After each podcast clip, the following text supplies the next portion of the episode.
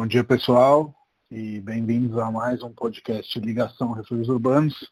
Meu nome é Matheus Gavazzi e sou o fundador dessa imobiliária feita por amantes de arquitetura.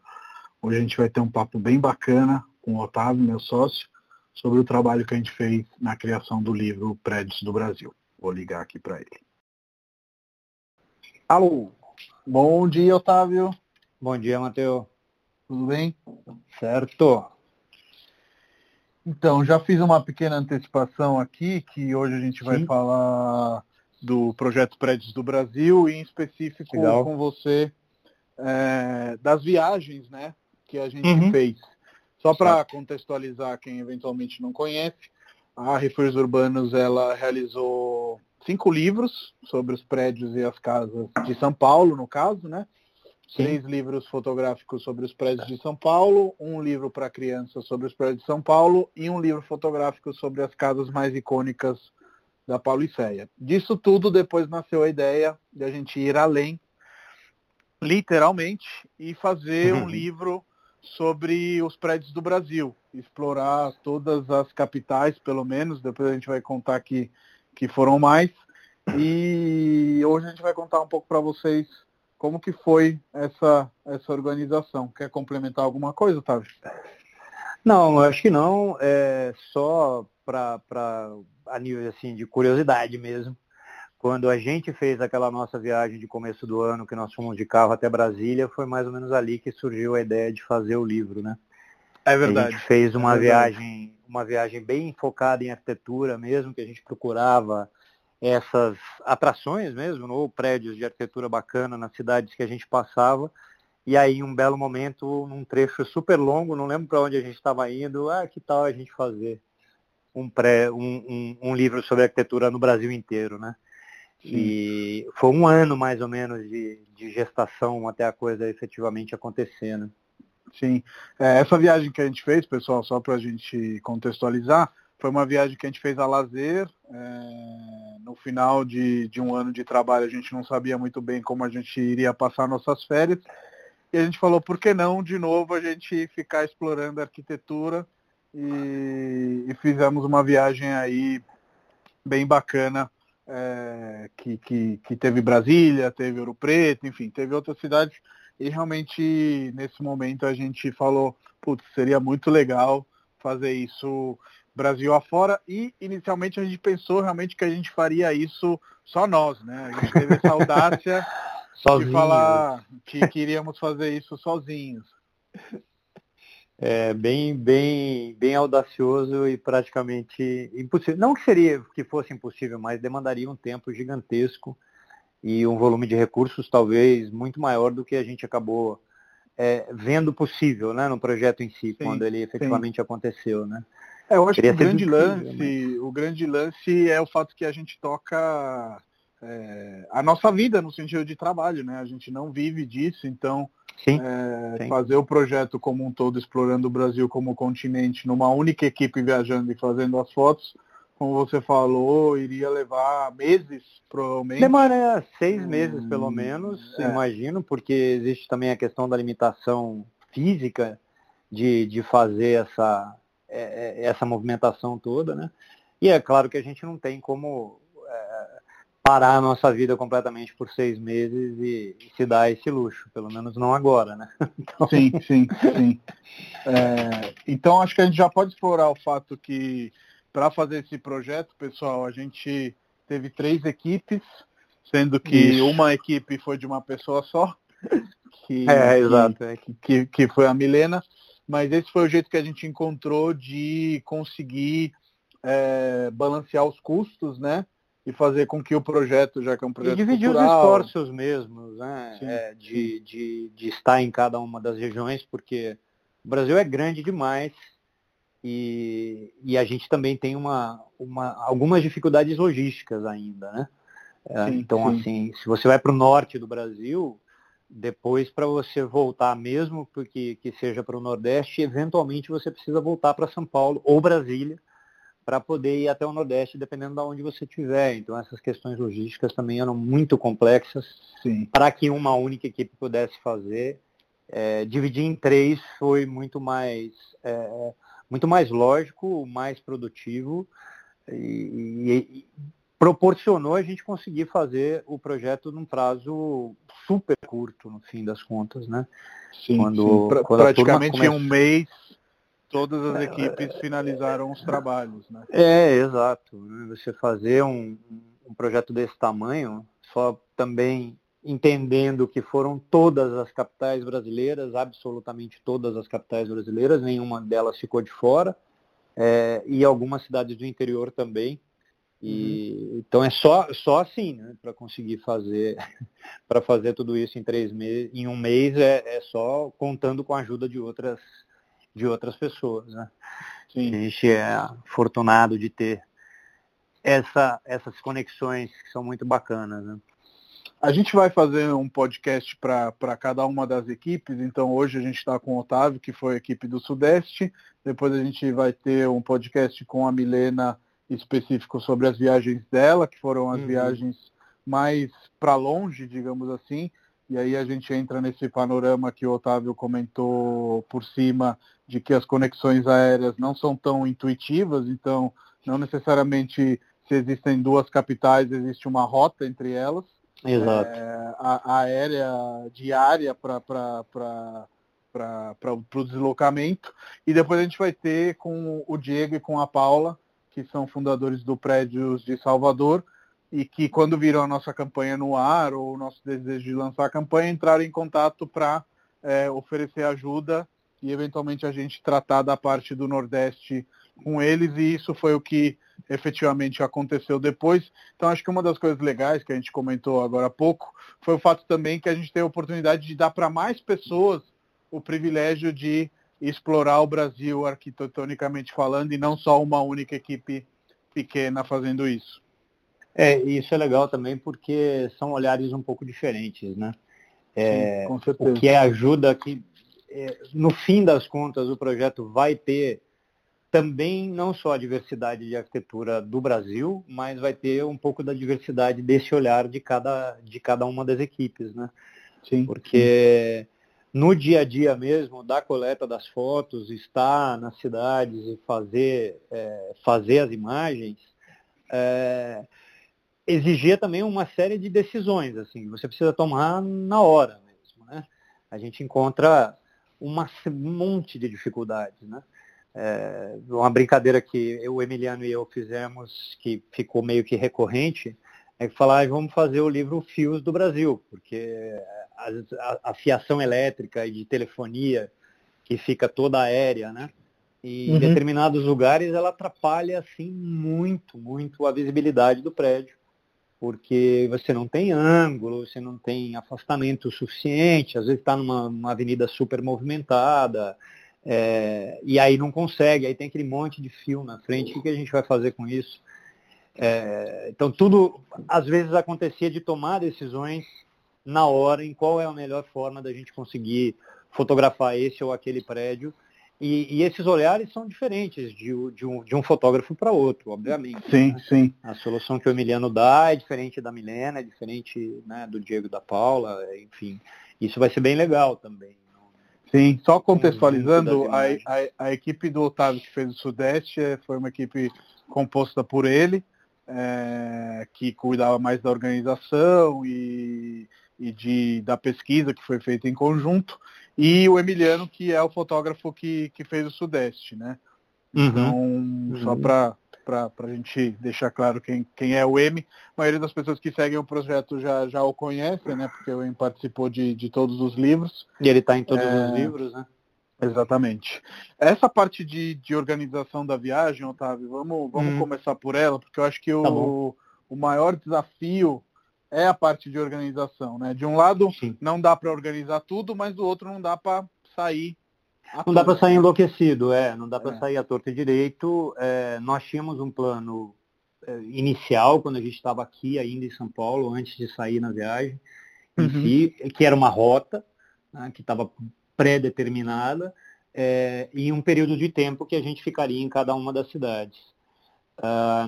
Quando e quando a gente saiu de fato e começou a fazer a viagem, nós descobrimos duas coisas. Primeiro que eventualmente não era possível, dentro de um período que a gente imaginou que fosse é, razoável, conseguir fotografar todos os prédios que a gente queria fotografar em cada uma das cidades, então demandava mais tempo, ficar na cidade mais tempo para conseguir cobrir tudo, e aí depois tinha o grande desafio do deslocamento.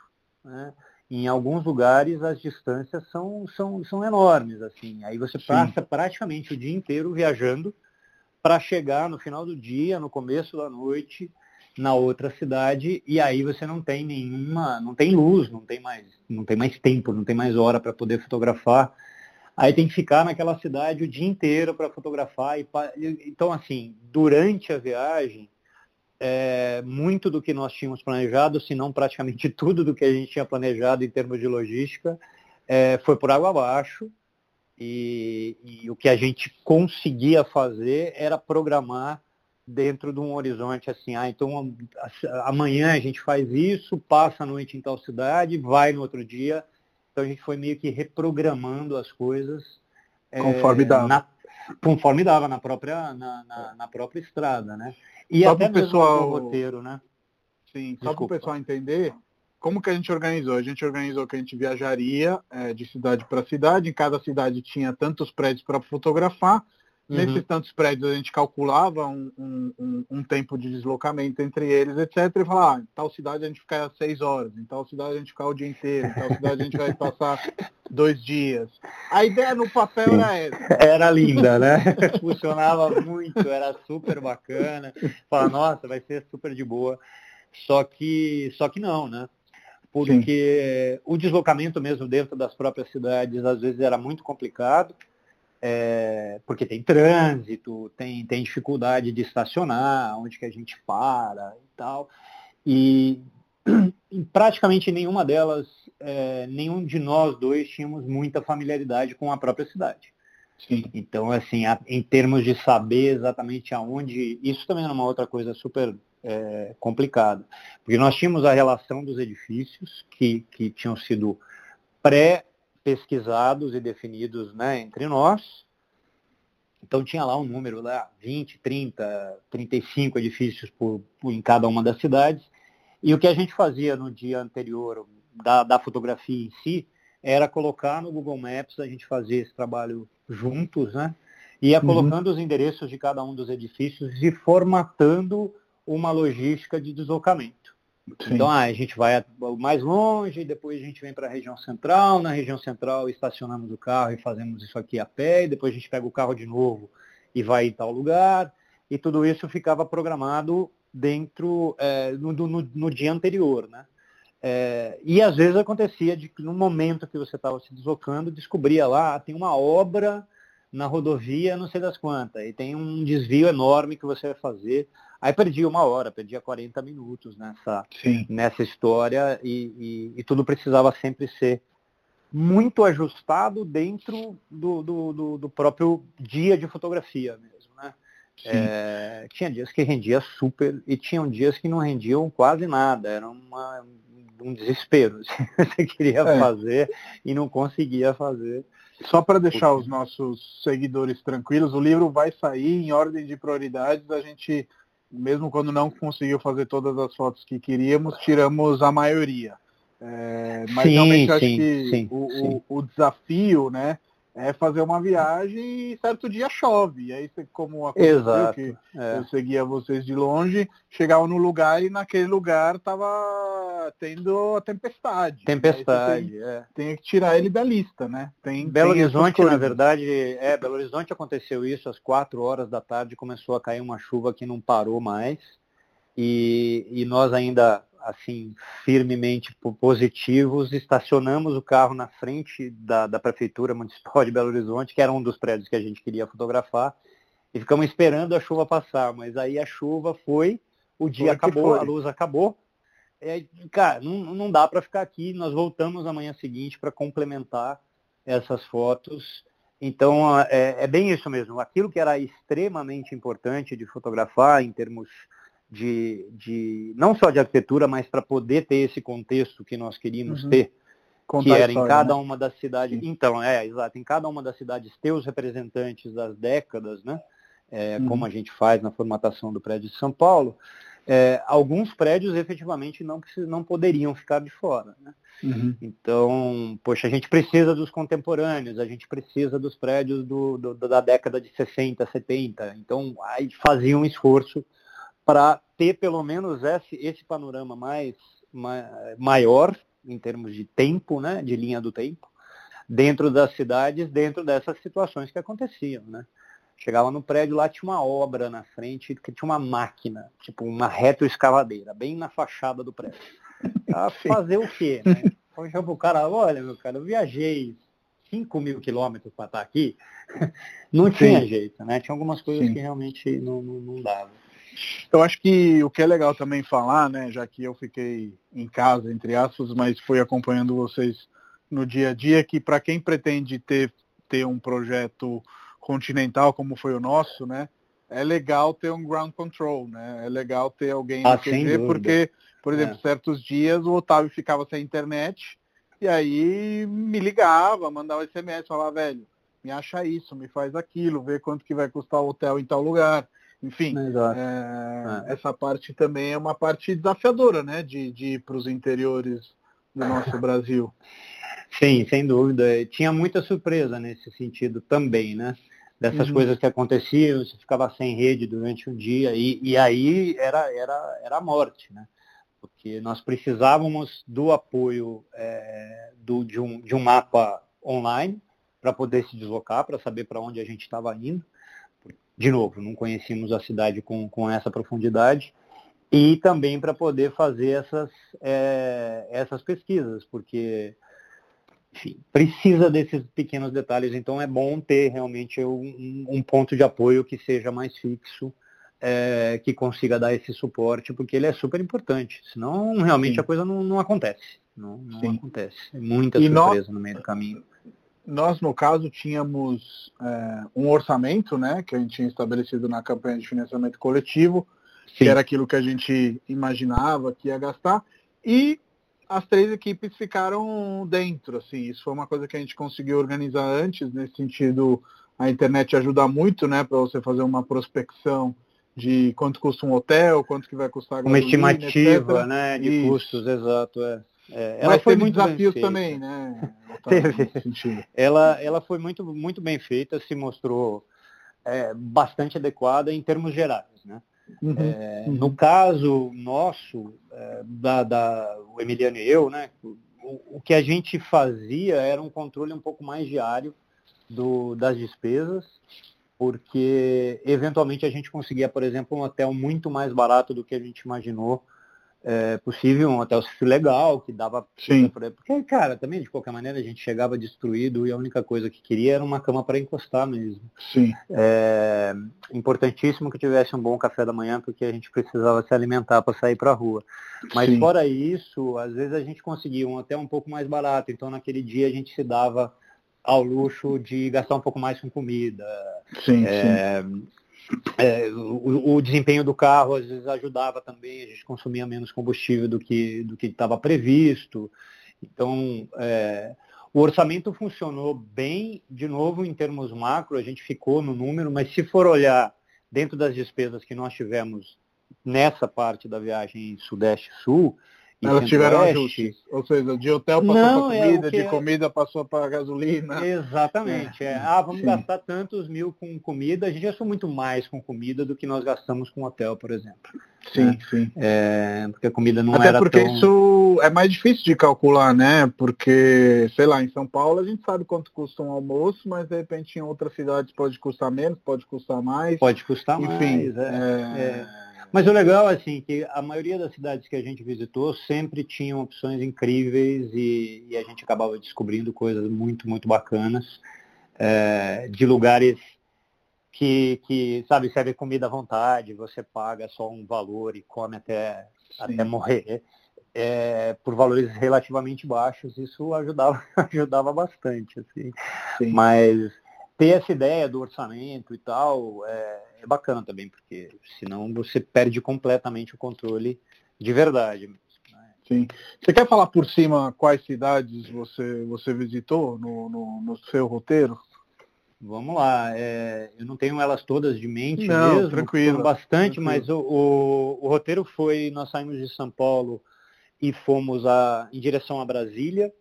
A gente fez uma parada em Ribeirão Preto, depois uma parada em Uberlândia. Uberlândia foi só para dormir mesmo.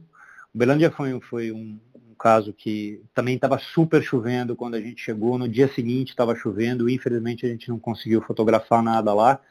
Eu tinha até a intenção de fazer algumas fotos, mas não foi possível porque o, o clima não ajudou de fato. Uhum. E aí nós fomos até Brasília, de Brasília a Goiânia. Lembrando Goiânia... que, que, que em Oi. Brasília a gente pegou a parte mais residencial, né, de Brasília. Brasília foi, foi uma, uma das cidades, é, do, assim, para mim pessoalmente foi uma experiência muito legal olhar Brasília dessa forma, ou seja, a gente procurou realmente os prédios residenciais dentro das superquadras, obviamente que tem os prédios institucionais também, porque Sim, eles claro. são necessários, obviamente, mas uh, essa coisa de olhar um pouco mais os prédios residenciais, tem muita coisa com assinatura, muita coisa incrível ali, é, me permitiu aí, pessoalmente, experimentar Brasília de uma outra forma não a Brasília do turista, não a Brasília do, do, dos prédios monumentais, é, do eixão e coisas nesse sentido, mas o, o, o, lugar onde as pessoas vivem, onde elas moram mesmo. Né? Uhum. E como que é esse clima desse, desses lugares e como são esses prédios, isso foi bem, foi muito, muito, muito legal. Mesmo, assim, Você fez um comentário comigo que eu até te questionei, porque normalmente a gente vai para Brasília e vai ver a parte da, da, da, das institucionais, etc e ela acaba parecendo uma cidade não feita muito à medida humana, né? Porque sim, praticamente sim. não tem calçada para andar, você tem que se deslocar de, de, de, carro. E ao contrário, você me falou que você descobriu uma Brasília humana, né? Sim, porque nas superquadras é, os prédios são os prédios são baixos, tem uma cobertura verde muito exuberante entre essas entre esses prédios dentro das superquadras e sempre tem uma rua é, que é a rua do comércio, onde estão os serviços, onde estão as lojas, essas coisas. E você vê muita gente andando, você vê é, família, você vê criança. E é uma coisa quase que como se fossem cidadezinhas do interior, sabe, colocadas dentro da, da, da grande cidade. Isso dá um aspecto humano muito, muito bacana. Ela é, as superquadras são, são calmas, são tranquilas, você praticamente não tem não tem barulho da cidade, embora tenham as avenidas muito perto, né, as avenidas que fazem as ligações e tal, que tem aqueles nomes que a gente nunca, só quem mora em Brasília que sabe, né? São códigos. Aqueles, né? aqueles códigos malucos, F, blá, não sei das quantas. Mas avenida, as avenidas são próximas das superquadras, mas quando você está dentro da superquadra, é como se você estivesse numa cidade do interior mesmo, pouquíssimos carros, uma velocidade muito baixa de deslocamento dos próprios carros. É, os estacionamentos são todos externos aos prédios, né? então fica aquela coisa dos carros estacionados na rua e as pessoas caminhando. Isso dá um outro, assim, absoluto outro aspecto para a cidade. Absoluto. É muito diferente mesmo, é uma experiência muito legal, foi muito bacana. E de é, lá para Goiânia? Brasília. De lá para Goiânia, é, depois Goiânia a gente foi até BH, se eu não me engano, Goiânia, e... que eu acho que a maioria conhece, mas quem não conhece é a cidade do Art Deco, né? E você é um sim, grandíssimo sim, apaixonado. Sou então apaixonadíssimo. Que... Goiânia não podia ficar de fora nesse, nesse aspecto, mas dentro da nossa pesquisa a gente acabou colocando outras coisas que, que, que são presentes em Goiânia, de outros momentos de arquitetura mesmo, fora o Art Deco. Uhum. A cidade foi planejada em um momento onde o Art Deco era a expressão mais, mais contemporânea de arquitetura. E essa foi, esse foi o motivo pelo qual eles escolheram esse, essa estética para fazer os prédios institucionais é, que, que, fizeram parte do planejamento inicial da cidade e várias Sim. casas e várias coisas assim. O, o patrimônio Art Deco de, de Goiânia é espetacular, mas é, foi uma cidade que não parou no, no, no tempo. Ela tem outras outras expressões de arquitetura que são fabulosas, assim, que, a gente também acabou descobrindo dentro da, da pesquisa, né? Sim, Belo Horizonte, Belo Horizonte, né? Belo Horizonte foi uma cidade que também uh, me surpreendeu muito positivamente. Eu já conhecia a BH, tinha ido algumas vezes para Belo Horizonte, mas nunca tinha olhado a cidade como eu olhei agora, é, por esse aspecto da arquitetura mesmo. Uma cidade riquíssima em arquitetura, é, tem prédios lindos e fantásticos de todos os momentos, tem modernistas extraordinários, tem art deco extraordinário, tem, tem contemporâneos, é, tem anos 70, tem anos 80, tem muita coisa bacana mesmo, e é uma cidade é, diversa né, nesse, nesse aspecto. É, Eu acho que BH, quando a gente fala dela, quase sempre junto com a palavra arquitetura, já se vai para Pampulha, né? É, sim, sim. Quase que automaticamente. É quase que automático. É. É, sendo que Neymar com certeza foi um dos principais agentes de mudança de BH mesmo, né? Não da, da Pampulha. É, uhum. Com alguns prédios fantásticos, mas eu confirmo, porque na nossa viagem que a gente comentou no início do podcast, a gente visitou BH também, e é uma cidade diversíssima, como você sim, falou. Você vai sim. encontrar desde o eclético até o modernista, até o moderno, com uma qualidade incrível. Espetacular, é, é, é verdade. É, foi uma cidade planejada também, uma capital construída é, com, com o propósito de ser capital, né? uhum. né? Mas no final do século XIX. Então, a, arquitetura inicial dela é a arquitetura eclética, uh, e aí depois entra um entra o, o Art Deco e depois entra o modernismo, que é extraordinário, mas é uma cidade onde você vê que a arquitetura realmente tem também um, um, um, é, é, um aspecto que, que, que, faz parte mesmo da identidade da cidade. É curioso isso, né? Sim. Porque e de maneira geral, muito, muito, muito bem conservada. Não sei se você tem a mesma sensação assim. Em alguns bairros sim, a região central de Belo Horizonte infelizmente ainda não está num, num, momento muito feliz. Uhum. É, é, lindíssima, é lindíssima se você olhar os prédios individualmente, se você olhar a questão da, da, da monumentalidade das avenidas, né? dessa coisa do planejamento do planejamento do final do século XIX que previa o grande boulevard, com os prédios todos do mesmo tamanho, aquela coisa bem Haussmann mesmo. É, então, assim, tem uma beleza ali, ela está um pouco escondida por pouca conservação desses prédios, ainda é uma área que precisa ser revista, mas é natural, no fim das contas. Eu mas eu acho que aí, quando a dessas... gente entra na, na, na palavra, no conjunto de palavras centro histórico e Brasil, acho que dentro daquilo que a gente viu em todo o Brasil, no prédios do Brasil, o centro histórico vive um abandono, né? De maneira geral.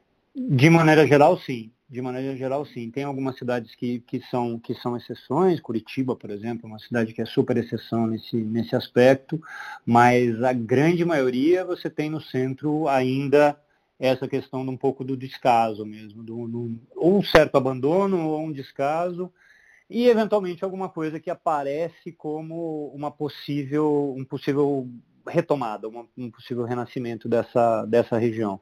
Né?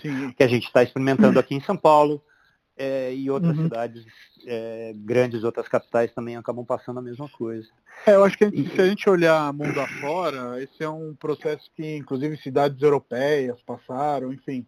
Existe um momento onde a cidade se expande, você cria novos bairros e o centro uhum. fica esquecido, e existe um momento onde você percebe que a cidade não pode se expandir para sempre. Então você tem que voltar e valorizar as áreas que já existiam e no caso da área centro de centro histórico, o valor vai para além do valor da valorização do metro quadrado e do mercado imobiliário, e sim o valor histórico, né? Da, da, sim, das construções. E é aquela velha história que é, é uma região super bem estruturada em termos de transporte, de serviço, de, de conveniência e, e etc. A proximidade com e, e, em cidades capitais, né? É, a região central ainda ela, ela permanece, é diferente aqui em São Paulo, a região central nossa, ela perdeu, de certa maneira, essa, esse protagonismo na oferta de serviços. Né? Então, hoje a gente tem em São Paulo vários centros diferentes em vários lugares da, da, da cidade que servem é, com, com banco, com hospital, com, enfim, todo, todos esses tipos de, de, de comércio, serviços e conveniências. Sim. Em algumas capitais, o centro ainda permanece sendo o grande local aonde você vai para resolver essas coisas. Né? Então as grandes agências bancárias, os correios e, e as clínicas e as coisas estão geralmente próximos ou na própria região central. Então existe um movimento muito grande. O que falta realmente é cuidar um pouco mais desses, desses lugares, né? É, então é realmente um movimento que vai e volta, como você falou, mas e de BH é, você foi para onde? Seguindo de BH a gente fez, nossa, de BH a gente fez um stretch gigantesco até Vitória. Foi uma das Quantas horas? trechos. Eu não lembro, acho que foram 18. Uau. É, foi um trecho super, super, super longo, com uma estrada mega complicada, ruim mesmo, de verdade. As duas opções que existiam, um era um era ruim, a outra era pior. E a gente acabou indo pela ruim e demorou a beça para chegar, muita obra, muito tempo, e a gente acabou chegando em Vitória super tarde. É, para você ter uma ideia, a gente foi pelo estado do Rio. A gente não uhum. foi por Minas, assim, o caminho fazia um pedaço pelo norte do estado do Rio para poder chegar até Vitória. É uma e... coisa que eu acho legal falar, já que você tocou nesse, nesse assunto, é o fato de como você e o Emiliano foram prudentes, né? O que dá para fazer vocês faziam, é, dirigiam tantas horas cada um, iam trocando, uhum. quando não dava mais paravam. E eu acho que é muito é, importante ressaltar é. isso para quem está ouvindo e eventualmente quiser fazer uma viagem continental como a gente fez, né?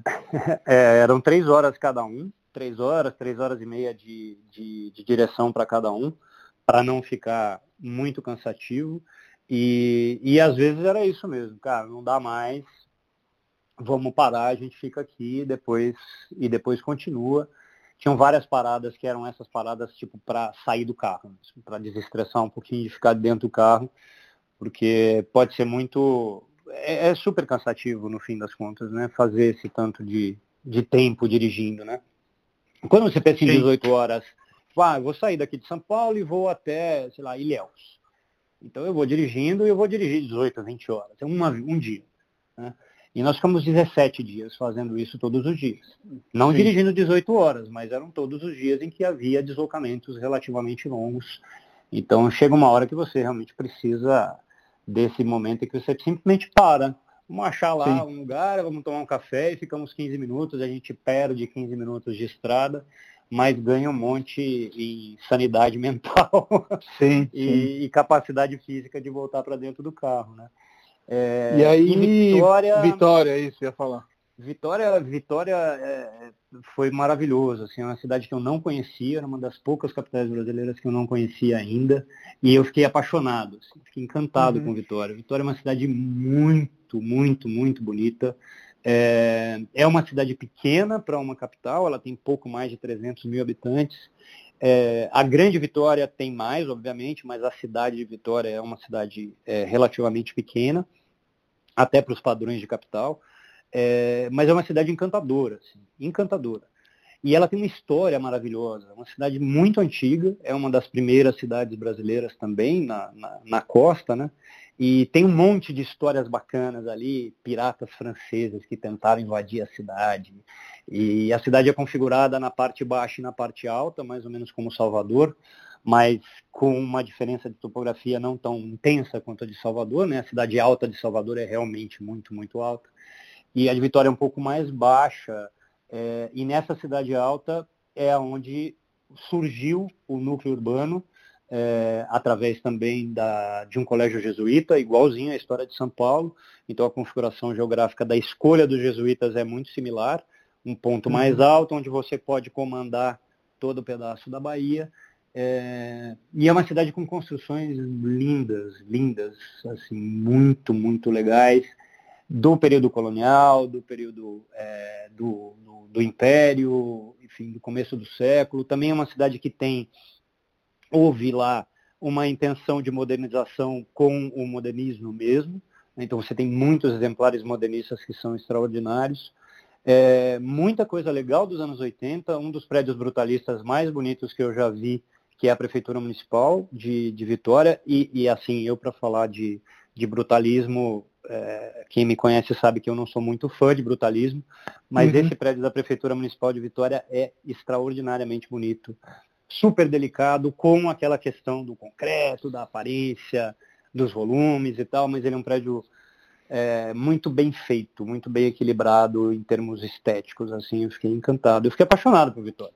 Apaixonado Sim. mesmo. Você, você me contou, inclusive, que Vitória, é, ao contrário do que a gente vê em outros centros históricos, conta bem sua história, né? Você me falou que você estava numa ladeira lá e tinha uma placa explicando a história daquele lugar. Exato. É, eles têm esses pontos né, dentro da, da, do centro histórico, onde tem essas placas com algumas imagens e um pouco de texto é, contando alguma coisa que aconteceu ali ou que existia ali anteriormente. É, é bem, é bem legal. Assim. Em Vitória a gente se deu o luxo de, de ser um pouquinho turista também. Uhum. É uma cidade um pouco menor, os deslocamentos eram menores, a gente viu que dava tempo de poder é, poder ter um pouco mais de tempo para a gente mesmo, né, dentro desse processo Sim. das fotos. Então a gente se deu o luxo de ser um pouquinho turista. E é uma cidade que tem essas coisas que você está em uma determinada rua e de repente você vê um prédio duas quadras para frente e fala, cara, vamos lá ver o que, que é. E Sim. sabe aquela, aquela cidade que atrai você para explorar? É, então e, foi, e você me falou que por mais que é uma cidade portual, né? E quando a gente pensa num porto, a gente pensa em movimento, etc e tal é uma cidade bem humana, né? Pelo que você me falou. Assim. Super, super. Ela é bem, ela é muito tranquila mesmo, é, em termos gerais, assim. É uma, é uma vida gostosa, parece uma vida super agradável ali naquele, naquele, naquele lugar, sabe? Uhum. Não tem muito Sim. trânsito, tem pouco carro, a cidade tem uma topografia muito, muito agradável. Tem as regiões, obviamente, aonde tem um pouco mais de intensidade ali, de movimento, então tem a parte do comércio, tem algumas coisas que são um pouco mais intensas, mas de forma geral é uma cidade deliciosa de, de, de, de estar, assim. Sim. É, foi uma surpresa muito, muito bacana mesmo. E de Vitória fomos para onde? De Vitória, de Vitória a gente foi, cara, eu não me lembro mais com certeza, mas a gente voltou para cá. Eu acho que Vitória foi Campinas a próxima. Sim, vocês tinham que voltar por Ouro Preto, se eu não me engano, mas a gente tirou Ouro Preto da história porque a gente não tinha condições de, de parar em Ouro Preto naquele momento. É, Ouro Preto ia exigir, de... ia exigir mais dois dias no fim da, da, da história, por conta também de deslocamento, porque a gente precisava depois voltar para Vitória e para Vitória, desculpa, e isso exigiria a gente voltar para Belo Horizonte, de Belo Horizonte para Vitória, imagina. Se Sim. só de BH até Vitória já deu tudo isso de, de tempo, fazer Ouro Preto foi, uma, foi um pecado, mas é, foi uma escolha de novo, aquela que a gente tem que fazer no meio da, da viagem. Para o projeto acontecer, né? Para o projeto acontecer. Exatamente. Mas, em Campinas a gente teve um, Campinas, um Cicerone fantástico, né? Fantástico, é, mega conhecedor da arquitetura da cidade, é, enfim, que, que, aí foi, foi incrível, né? Quando você tem o Cicerone do próprio lugar, foi maravilhoso, porque ele acompanhou a gente durante boa parte do dia, é, levando a gente para cima e para baixo, indicando os caminhos, então foi super fácil. Né? Entra aqui, vai ali, primeiro a gente vai aqui, depois a gente vai lá. Eu passei a uhum. relação a relação de, de prédios para ele é, um dia antes, e aí então ah, nos encontramos em tal lugar e a partir dali a gente começa a fazer tudo.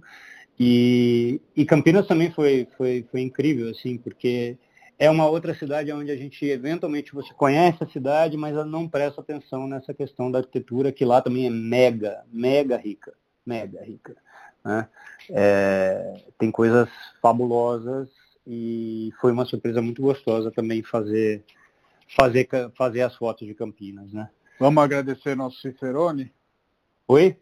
Vamos agradecer o nosso Cicerone, o Raul Sim. Penteado, que nos acompanhou aí Sem nesse, nesse, nesse, movimento, arquiteto, apaixonado, é, enfim. Super conhecedor, ele é, ele, ele é realmente apaixonado, ele tem muito, muito respeito pela, pela história da arquitetura da cidade, pela história da cidade em si.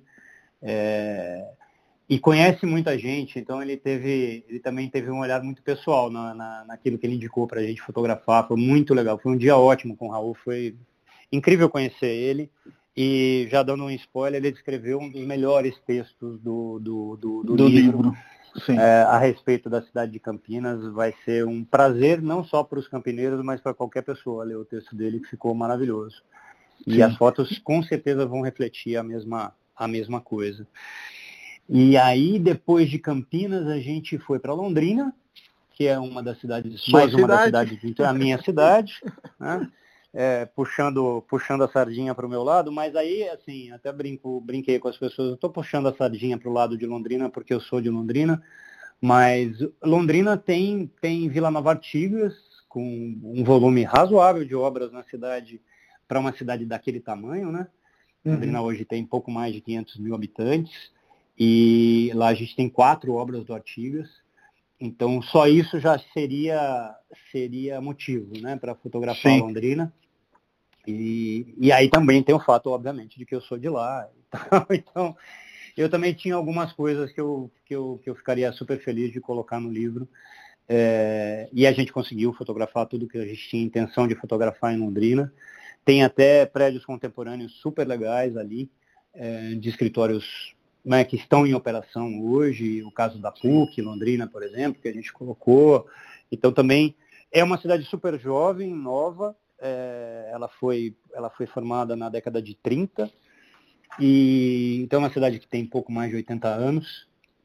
Mas Por ferroviários, tem... né? Ingleses que estavam construindo as estradas de ferro ou estou lembrando não, errado? Não, é mais ou menos isso. Na verdade era uma, era uma companhia, era uma empresa de, de capital britânico de loteamento. Uhum. É, o governo brasileiro tinha a intenção de fazer a colonização da região norte do Paraná e, por conta disso, eles abriram a possibilidade do capital externo, é, fizeram essa, essa parceria com essa empresa de capital inglês e essa empresa loteou aquela região, era uma gleba gigantesca, imagina, o norte do estado do Paraná praticamente inteiro foi colonizado pela Companhia de Terras do Norte do Paraná.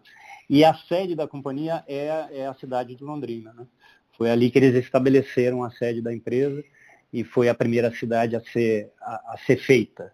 Né? É também uma aí, cidade inicialmente planejada. Aquela velha história, né? Ingleses, nada colonialistas, o pulo de Londres para Londrina foi provavelmente bem rápido, né? Ah, não, com certeza, com certeza. né?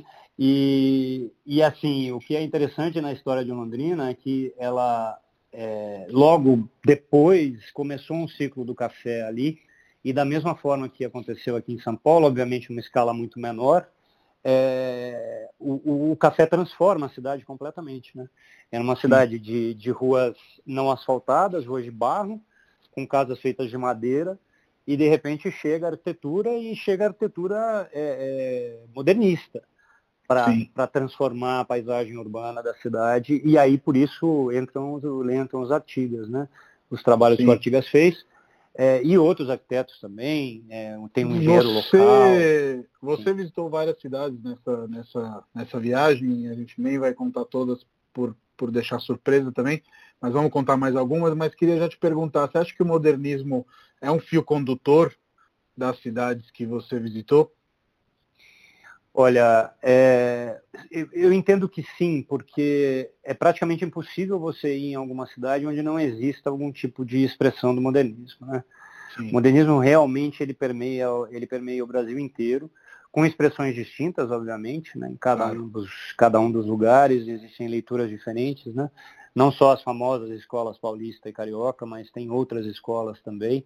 É, tem modernismos extraordinários em Porto Alegre e em, em Florianópolis, é, que não são necessariamente falar, ah, nossa, isso é super escola paulista ou super escola carioca, é uma linguagem um pouco mais é, local, mas uhum. o modernismo realmente ele permeou tudo porque todo o Brasil estava engajado no mesmo espírito, né? no momento em que o modernismo Sim. era, era, o, era, o, era o movimento arquitetônico predominante. Né?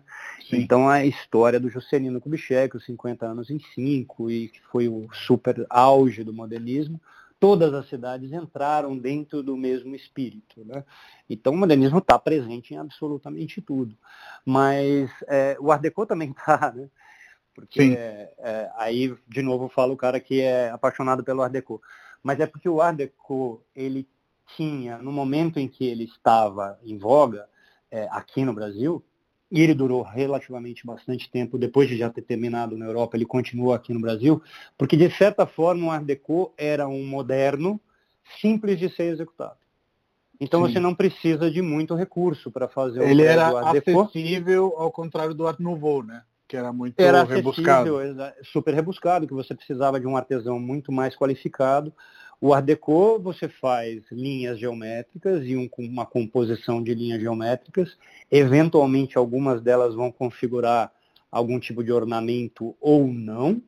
É, e muito bem. E aí você tem um prédio moderno, contemporâneo Sim. para aquela época, é, com relativamente pouco dinheiro e com é, é, mão de obra não necessariamente ultra mega qualificada. Né? Sim, sim. Então, o Art Deco com aquele Art Deco sertanejo, né, que existe muito no Nordeste, mas existe também em todos os outros lugares do Brasil, você encontra isso, casas relativamente simples, o cara coloca lá uma platibanda, esconde o telhado e faz um desenho geométrico nessa platibanda, colocando lá uns, uns degrauzinhos, umas escalas e tal. Sim. E pronto, você tem aquele aspecto que, que naquele momento era super, era super contemporâneo e ele está presente em tudo, né? Coloca é... um pilar e a varanda da casa, enfim. Exato, é... é relativamente fácil, né? É, isso foi o legal assim da, da, da viagem e a gente não fez enfim, a gente fez um pedaço razoável do Brasil em termos de extensão, né, de, de, de extensão é, territorial, mas Sim. eu acho que em volume de área nem tanto assim. Mas de ver isso, né, como existem é, exemplos de arquitetura que estão presentes em todas as, em todas as cidades, em todas as regiões do Brasil, é, contando fundamentalmente a mesma história, sendo apresentados de outra forma né? Dependendo de é, onde você estiver, né? E isso num momento onde a velocidade da informação não é a velocidade da informação que a gente tem hoje com a internet, né? Não, Realmente, para um pequeno centro, alguém tinha que trazer trabalhos, fotografias de modernismo para esse pequeno centro, estudar fora e depois ir fazer arquitetura modernista eventualmente. Ou Exato. os imigrantes que trouxeram a, a, a arquitetura eclética, enfim é, a, a, o Otávio vai abrir o livro do Prédio do Brasil com uma introdução, e nessa introdução acho que fica muito claro como a arquitetura é aquilo que nós somos, né? Chegando sim, na, na, na, essência, né? Exato, exato. É, a arquitetura é um reflexo da história é, de cada um dos lugares, né? É, uhum. a arquitetura reflete o momento das cidades, a, as, as situações econômicas, né? De, de, que, que, que, estão florescendo. Então, se você tem um grande momento áureo de algum tipo de coisa, a arquitetura daquele momento é que vai refletir isso. Sim. E aí depois as transformações, essas coisas vão se colocando junto em alguns lugares. Né?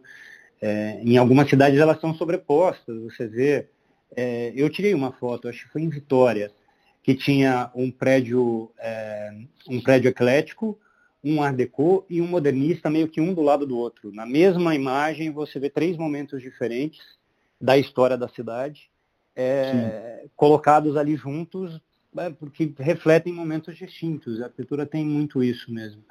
Dá para uma das brincadeiras que a gente fazia, o Emiliano e eu, era imaginar um pouco da história da cidade através da leitura dos edifícios.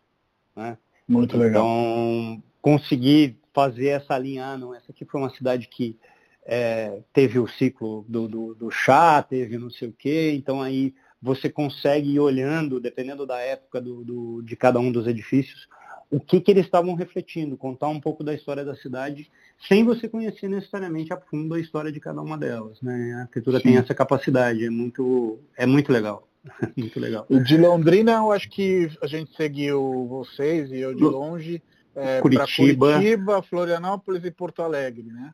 Curitiba, é Florianópolis, Porto Alegre, foi bem isso mesmo. A gente acabou decidindo fazer a, as paradas enquanto nós estávamos descendo em direção ao sul, né? Então uhum. a gente fez Curitiba primeiro, Florianópolis depois, Porto Alegre por último. É, e aí depois. E dessas cidades, o que, que, te surpreendeu Oi. aí? Se você pudesse fazer um, um apanhado delas. Curitiba, eu sei que você morou nela, então você já tinha um Curitiba tem mais, é, cidade, tem um pouco né? mais de familiaridade e então assim não teve grandes grandes surpresas, né? Uhum. É, Florianópolis também é uma cidade que eu conheço bem e, e Porto Alegre, cara, Porto Alegre, Porto Alegre é um absurdo assim, um absurdo de, de bom, de bom, né? de maravilhoso, de incrível, de arquitetura espetacular é, nós tivemos em um, em um, lugar, eu não vou lembrar onde, exatamente aonde na cidade, mas nós fomos para fotografar um prédio do Libesquinte, um prédio residencial do Libesquinte, e ele fica na frente de uma praça, uma praça retangular relativamente grande. Em volta dessa praça, só tem prédio modernista extraordinário. É uma Uau. praça. E só tem prédio modernista extraordinários. Todos os prédios são incríveis. Assim. E isso acontece na cidade, praticamente todos os bairros em que a gente foi, estando na cidade, é, na cidade mais antiga, na parte do centro histórico mesmo, aonde também existe uma arquitetura eclética super exuberante, tem um art deco extraordinário, é, e depois você vai encontrando em outros bairros esses prédios modernistas. Porto Alegre é uma cidade onde a arquitetura é, de todos os momentos está presente e com muita qualidade. Muita qualidade mesmo. A gente tem prédios contemporâneos extraordinários em Porto Alegre, é, em um volume talvez, comparando até com São Paulo, maior do que o de São Paulo. Né? Uhum. Né? De vários escritórios de arquitetura. Fazendo Você quer dizer que, coisa. feitas as devidas proporções, né, Porto Alegre tem um volume extraordinário, né? Maior do que o nosso, imagino. Porque Sim. aqui a gente tem poucos agentes trabalhando com arquitetura contemporânea de qualidade, com escritórios de arquitetura, fazendo edifícios residenciais. Lá é quase que uma regra, entre aspas. tem um monte de, de, de, escritórios fazendo edifícios residenciais de várias dimensões diferentes, então predinho, predião, é, em bairros distintos, é, com, cara, espetacular, assim, espetacular. Porto Alegre era uma cidade que a gente ficou brincando, assim, cara, merecia fazer um livro só de Porto Alegre. Sim. Porque tem muito material lá, assim, é uma cidade que realmente tem essa, essa característica, assim, é espetacular, cara. Dá até dó. Fazer... A gente ficou com dó de cortar as coisas, sabe? Tipo, pô, vamos colocar mais esse aqui. e vamos fazer mais cedo ou mais tarde, até porque existe um grupinho lá de arquitetos que toca o prédio de Porto Alegre, então acho que mais cedo ou mais tarde vira livro com certeza. É, e... vai ser fantástico. E para a gente chegar no, numa conclusão, Otávio, eu queria ressaltar que o Otávio é engenheiro, mas o sonho dele sempre foi de, de ser arquiteto e acho que você pode contar melhor do que eu essa história. Mas queria Sim. te perguntar é, o que, que, te deixou essa viagem? O que, que, que, foi realmente o ponto alto? Enfim, um, um fluxo interior aí para a gente finalizar. Para a gente finalizar, é, eu nunca tinha feito uma viagem tão extensa. Né? No fim das contas, foram mais de 8 mil quilômetros que a gente percorreu, entre, obviamente, idas e voltas. Né? É, uhum. então eu nunca tinha feito uma, uma, viagem tão extensa pelo Brasil em uma única, em uma única vez. É, e o que me surpreendeu foi, foi que é, essa, essa questão da beleza mesmo, da beleza que está presente em cada uma das cidades, o quanto que a gente tem de patrimônio construído, de histórias que estão refletidas nesses edifícios em todas as cidades. É, em um volume muito maior do que a gente conseguia processar. Né? A intenção teria sido, eventualmente, de fotografar muito mais do que a gente fotografou, é, de explorar muito mais do que a gente conseguiu explorar. Uh, o Brasil tem um, um, um volume de, de, patrimônio arquitetônico gigantesco presente em cada uma das cidades. E foi muito satisfatório descobrir isso, por um lado, e saber que com o livro a gente vai começar eventualmente a trazer um pouco mais de, de, de, de visibilidade para esse tesouro que a gente tem, né? de uma maneira um pouco mais popularizada. Como a gente sempre fala sobre a questão dos livros do, do prédio de São Paulo, da intenção de, de, de retirar a discussão da arquitetura é, e a visibilidade da arquitetura da academia, né? e colocar ela de uma forma um pouco mais é, acessível a, a todas as pessoas. Né? Porque a arquitetura Sim. efetivamente move as pessoas, mesmo que você não saiba nada de arquitetura. Quando você vê um prédio que tem um equilíbrio estético é, qualquer, seja ele modernista ou eclético, seja lá o que for, ele vai atrair o seu olhar e vai chamar alguma atenção, é, vai, vai, vai ter algum tipo de, de, de efeito sobre você, né? É, e é muito legal participar, foi muito legal participar desse projeto de forma a poder colocar essas, essas construções à vista da, grande, da maior parte de pessoas que a gente puder. né? para que mais pessoas descubram o quanto que tem de beleza por aí. É, só basta você prestar atenção. Botar a cabeça né? para fora. Né? Botar a cabeça para fora e olhar para cima. Sim. Otávio, foi uma delícia, como sempre. sempre. Obrigado aí pelo seu tempo.